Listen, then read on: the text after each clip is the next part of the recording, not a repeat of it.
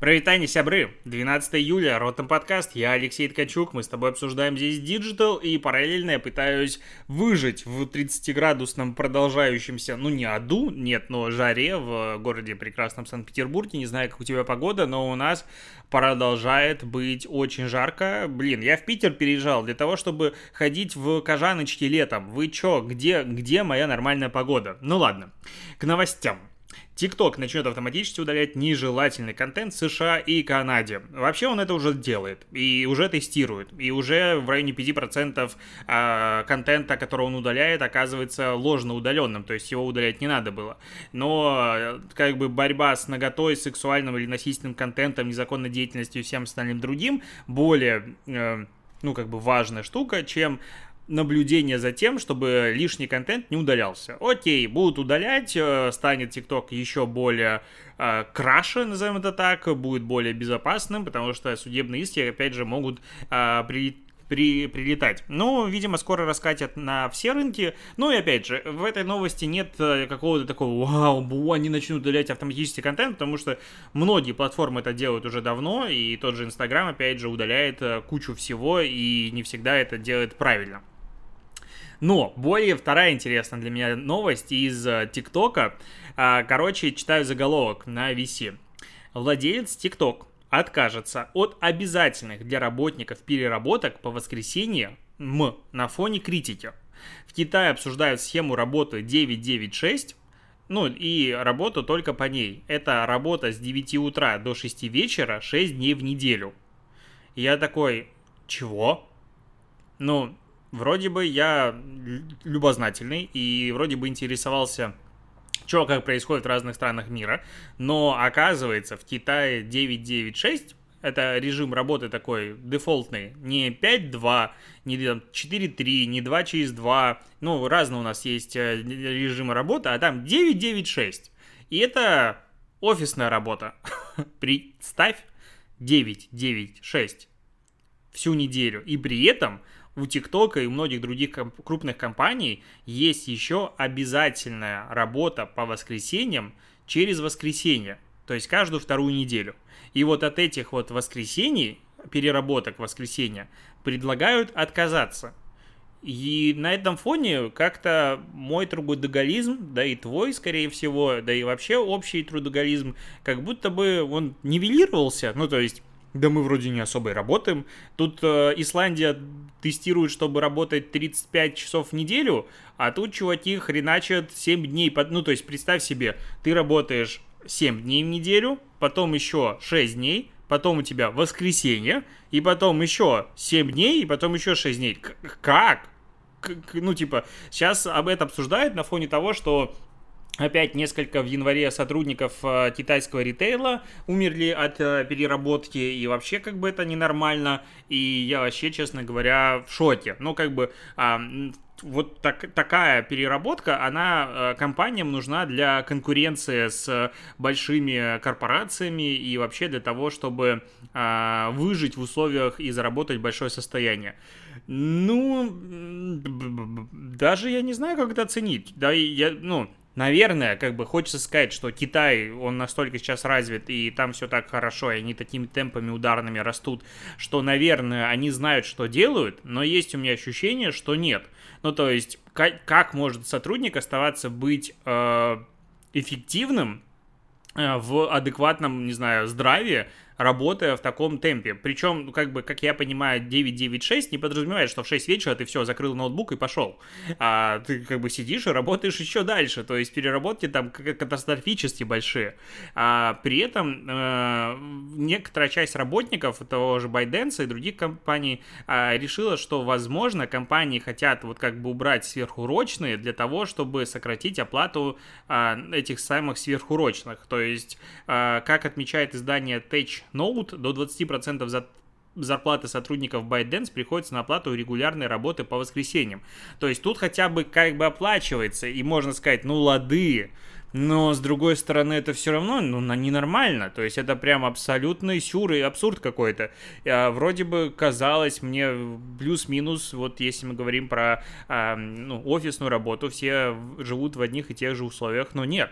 Ну и, конечно же, когда там читаешь комментарии, люди обсуждают, как работают Китай, как работает Япония, что там люди играют в имитацию работы очень часто. Я не говорю, что все и всегда, но многое, большое количество твоих, а, скажем так, адресатов, которым ты будешь писать, они будут играть в имитацию работы. То есть, ну да, я пришел на работу в 8 утра, там, в 9. Соответственно, там надо мне разобрать почту. Я буду этим заниматься 4 часа. Ну а куда спешить? У меня большое количество рабочего времени.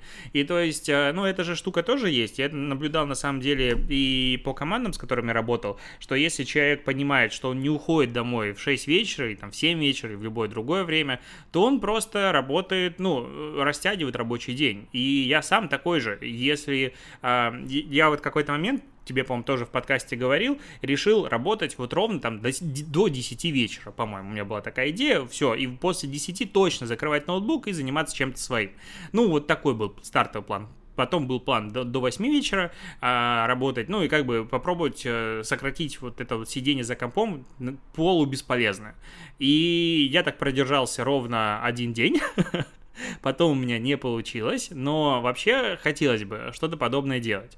А, потому что понимание ограниченности времени, оно ускоряет все процессы. От здесь, ну, прям шок, реально шок.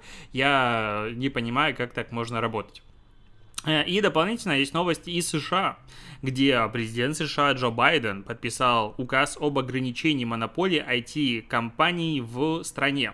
Короче, на самом деле там указ большой, около 70 инициатив, э, и они касаются не только IT, но и сельское хозяйство, здравоохранение, банки и много-много чего. Но э, смысл его в чем? Если очень глобально сократить, смысл в том, чтобы поощрить конкуренцию в экономике. Ну, потому что конкуренция, она как бы двигатель прогресса. И что говорят? Согласно закону, для IT-компаний усилить контроль над сделками по слиянию и поглощению. Короче, особенно если речь идет о доминирующих а, платформах, потому что а, сейчас крупные гиганты постоянно скупают конкурентов, ну и не сейчас, а уже давно, чтобы устранить какую-то угрозу. И с Инстаграмом от Фейсбука это, по сути, и произошло. А, ввести новые правила наблюдения и сбора персональных данных, так как э, компания сейчас собирает много данных, а некоторые бизнес-модели полностью зависят от сбора этой информации. А, установить правила добросовестная конкуренция. То есть, э, допустим, если ты, не знаю, какой-нибудь Google и конкурируешь с какими-нибудь интернет-магазинами, ну, теории представить, то ты можешь э, конкурировать вообще легко, потому что ты имеешь доступ вообще ко всем данным и можешь это использовать в своих целях, что Amazon в целом и делает постоянно. А, и издать закон, который запретит производителям техники не разрешать ремонт устройств в сторонних мастерских.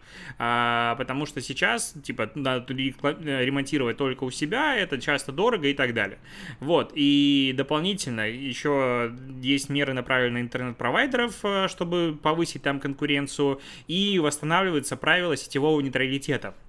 Сетевым нейтралитетом на самом деле забавно. То есть сначала Обама принял этот закон, потом Трамп отменил, сейчас Байден опять принял. Ну, то есть такая разменная монета. Я не думаю, что там вообще что-то меняется на этом фоне, но правило сетевого нейтралитета достаточно важное правило, на мой взгляд, и если его нет, ну, всем становится немножечко грустно, и начинается манипуляция, и, по сути, а, провайдеры интернета, которые, ну, как бы зачастую они, ну, по ощущениям моим, возможно, и твоим, они как будто вне а, игрового поля. Ну, то есть, вот есть там Google, не знаю, Яндекс, другие крупнейшие корпорации, а доступ, ну, по сути, к ним зависит от провайдеров. И вот эта вот власть, она как будто бы в тени. И вот если правило сетевого вот нейтралитет отменяется, они могут начинать выкручивать руки и что угодно делать как раз-таки с этими корпорациями.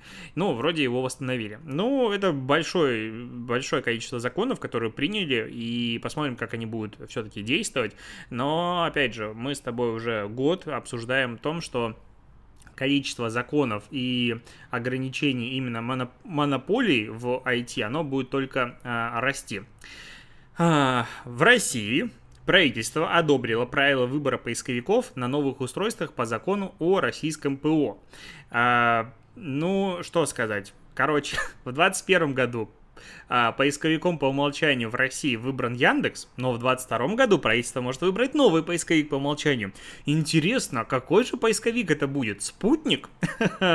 Если помнишь, был такой поисковик, да, его пытались сделать, но э, могут быть три варианта выбора поиска по умолчанию. Либо он сразу, российский поисковик стоит по дефолту, вот в предустановленном браузере с возможностью поменять настройки, либо при запуске у тебя появляется окно выбора с предложением нескольких поисковиков при первом запуске устройства, либо при первом запуске предустановленного браузера. Ну, мне кажется, второй либо третий вариант более адекватный, потому что тупо поставить поисковик по умолчанию э, за тебя, это немножечко, э, ну, как бы такое себе с точки зрения, когда это правительство говорит. То есть, когда компания покупает право на это, я это могу как-то внутри себя, ну, понять, потому что она за это платит. А если тебе это просто с неба падает и ты Яндекс, э, ну, здесь есть назовем это так, вопросики, ну, честно говоря.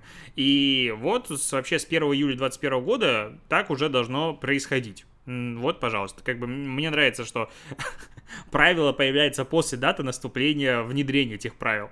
Но посмотрим, как на самом деле на Яндекс эта доля, точнее, как Ян, доля Яндекса будет меняться, а, потому что Яндекс и Google борются давно на российском рынке, у них, ну, плюс-минус паритет, и Яндексу, с их слов, всегда не хватало возможности быть поисковиком по умолчанию мобильных устройств, потому что вот если бы мы были, то уже бы все мы давно. Посмотрим. Я сам, напоминаю, пользуюсь Гуглом, очень сильно люблю поиск именно в Google. А, так, к новостям, опять же, развитие экосистем. Назовем это так. Валбери запускает продажу блюд из ресторанов. Вот это тишина для того, чтобы у тебя была возможность обдумать то, что я сейчас сказал. Еще раз повторю. Валберис запустил продажу блюд из ресторанов. Я немножко переживал и не мог осознать то, что они еду начали продавать, в принципе. Ну, там, можно еду продавать на маркетплейсе этом. И когда там иногда заносил, такой, вау, в смысле, тут сгущенку можно купить? Как-то странно. А сейчас еще еда из ресторанов. Конечно, с точки зрения нас с тобой как потребителя, это не может не радовать, потому что так-то есть Яндекс, и так-то есть Delivery, которые между собой рыночек поделили, и, ну, там делят дальше, но все равно комиссии конские, и не всегда там все хорошо работает. И чем больше игроков появляется, тем, возможно, нам будет интересно. Тот же, допустим, Сбер Мегамаркет, который название меня до сих пор внутри подбешивает, но я уже скоро к нему, как мне кажется, привыкну. А, они сейчас, конечно, зати- закидывают просто рыночек деньгами, на мой взгляд, выкупая безумное количество рекламы и предоставляя очень сладкие условия часто внутри. Ну, не все классные, то есть я там получил себе бонусов за покупку, а, как называется, моющего робота пылесоса, который типа полы моет хорошо. И там 9 1600 кэшбэка мне прилетело. То есть ничего себе, казалось бы, там почти, ну, дофига, большая часть это было именно кэшбэк. И я такой, вау, сейчас что-нибудь куплю себе, какой-нибудь наборчик лего. Но оказывается, что только на 90 дней, только 50% от стоимости можно платить. Я уже привык к тому, что везде можно 99% стоимости платить. И там есть еще гарантия цены, типа лучшей. И, короче, есть много условий. И, и как бы ограничений. Но в любом случае ты туда заходишь, и там плюс-минус, вот я просто знаю цены на Лего, ну так случилось в моей жизни. И я захожу и всегда вижу, а, ну, одни из лучших э, цен сейчас на рынке потому что у них там есть гарантия цены. Понятное дело, что с Алиэкспрессом они не сильно конкурируют, там есть еще более дешевые варианты, а, но все равно. То есть хлоп появился конкурент, который сейчас деньгами Сбера тебе позволяет, а, по сути, покупать товары дешевле, чем ты бы их мог, возможно, купить. Поэтому в Валбери запуск готовой еды, конечно, возможно, он все-таки конкуренцию какую-то создаст. Но а, тот же Озон, который запустил Экспресс а, в Питере, в центре, я вот один разок воспользовался, не знаю, связано это или нет, но после того, как э, курьер Озона приехал экспресса и привез э, нам товары, а после этого в каждом ящике э, почтовом в, на первом этаже появились всякие брошюры Озон Экспресс пришел в город. И меня это, конечно же, выбесило. Ну ладно, допустим. Поэтому, ну окей, конкуренция растет, хорошо. И к росту конкуренции. Бывшая глава отдела контента Apple Podcast Джерри Итан будет руководить подкастами теперь знаешь где? Никогда не догадаешься. В Netflix. К подкастам и Netflix присматривается очень активно, и они планируют э, создавать подкасты ну, к каким-то своим крупным релизам, допустим, там, к Ведьмаку, к Короне и все остальное, а, то есть, как бы, выпускается большая единица контента и дополнительно что-то еще рядышком. Так, у меня тут будильник почему-то решил зазвенеть. А, и что-то еще рядышком. И это, конечно же, хороший, на мой взгляд, вариант, потому что я, честно говоря, люблю дополнительные материалы. То есть а, ты смотришь какой-то фильм, сериал, и хотелось бы его да обсудить, что-то посмаковать, а история создания, а что-то еще. И поэтому, конечно же, подкасты в этом случае это крутая штука. А, не крутая штука, что это будет 100% все на английском, и как бы у нас особых вариантов послушать для тех, кто на слух английский язык понимает плохо, ну, как бы не так много. Но движение есть, и, опять же, мне нравится в этом э, новости, что это развитие подкастов. А я напоминаю, что у нас есть платформа mave.digital, вообще лучше, на мой взгляд, буду маркетологом, а, на мой взгляд, это лучшая платформа для подкастера вообще, поэтому рекомендую, если интересно заводить свой подкаст или уже есть, переезжать туда. А, Помнишь, э, в Австралии в начале года были большие разбирательства с Фейсбуком и Гуглом по поводу того, чтобы они начали платить издателям за использование их контента, а именно СМИ. И в итоге эту штуку приняли. А в, Канаде уже обсуждают тоже принятие, в США принятие, и во Франции, по-моему, тоже приняли. Но там все получают бабки, скажем так, только крупные издатели. И вот тут в Россию неожиданно новость пришла, причем инициатива здесь не государства, а Яндекс Новостей. Но тут хитрая история. Так вот, Яндекс Новость готовы платить издателям за попадание в свой дайджест, но а, при этом а, оплата предполагает быстрое ознакомление с сутью статьи без перехода на сайт. То есть ты пишешь большой материал, и Яндекс берет и компонует и делает какую-то короткую выжимку, и вот за эту короткую выжимку тебе готовы заплатить. То есть человек переходить тебе на сайт не будет, он будет читать просто какой-то вот итог. А, и сейчас а, непонятно пока, сколько предлагают платить денег, то есть будет делиться просто с выручкой с рекламы, а, не раскрывает а, пока цифры, но типа говорит, что пользователям это будет классно, они будут лояльны к тебе. Я здесь вижу сплошной попандос на самом деле для СМИ, потому что если аудитория привыкает потреблять новости в Яндекс Новостях, не переходя на сайт, то через какое-то время Яндекс может э, выдвигать любые условия и изменять э, варианты сделки, менять процент, менять что угодно, и ты ничего с этим не сможешь сделать. То есть чем удобнее потреблять новости в любых других а, источниках, чем у тебя на сайте, тем хуже тебе в дальнейшем, по сути, происходит. И это просто объясняет, ну да, это грустно, и медиа что-то должны делать, но это объясняет то, насколько, на мой взгляд, текущий формат медиа, заработка у крупных СМИ, он а, ну, устаревает.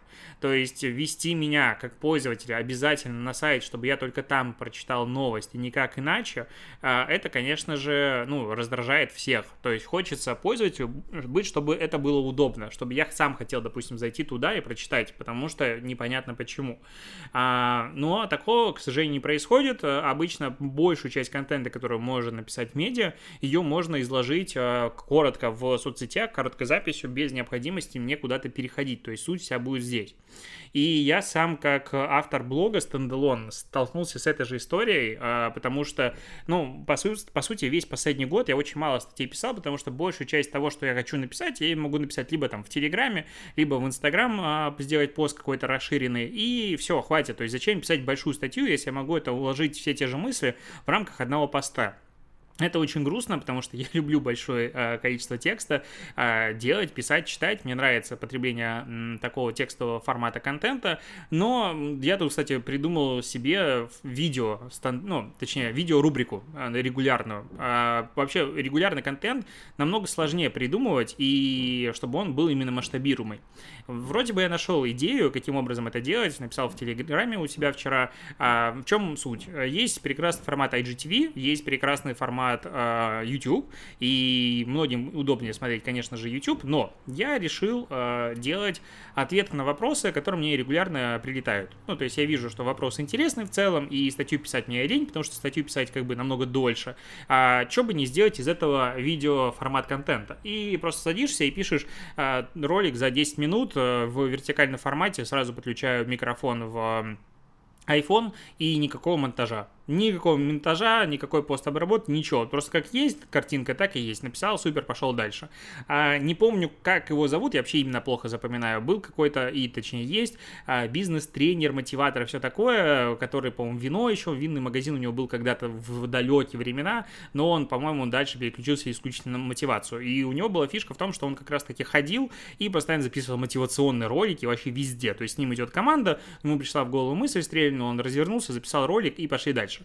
А, и вот все на ходу, вот именно такой фастфудовский контент, потому что его надо постоянно много. И я вот подумал, что не такой фастфудовский контент, но в целом с минимальными затратами на монтаж, на постобработку, на что угодно, оно может э, стать вот той недостающей небольшой э, мозаичкой, плиточкой мозаики в моей экосистеме контента. Соответственно, сейчас появляется контент у меня постоянно в IGTV, его же я дублирую в YouTube, никакой проблемы в вертикальном контенте на YouTube я сейчас на самом деле не вижу, потому что звук звук нормальный, картинка сносная, все, погнали. А, обложки тупо скриншот в Insta Stories делаю и добавляю туда текст, и вообще прекрасно и выглядит, и брендируется нормально. И вот такая вот идея. Посмотрим, как это будет работать. Досматриваемость в IGTV просто никакущая, честно скажу. Ужасная досматриваемость, но э, хочется, хочется прокачивать этот формат контента. Посмотрим, э, куда это приведет. Ну, как, по крайней мере, останется YouTube, на котором все это будет агрегироваться. Вот, а на этом все. На самом деле, все, новостей было мало. Э, и будем заканчивать с тобой подкаст. Услышимся с тобой завтра. Пока, спасибо, что его дослушиваешь.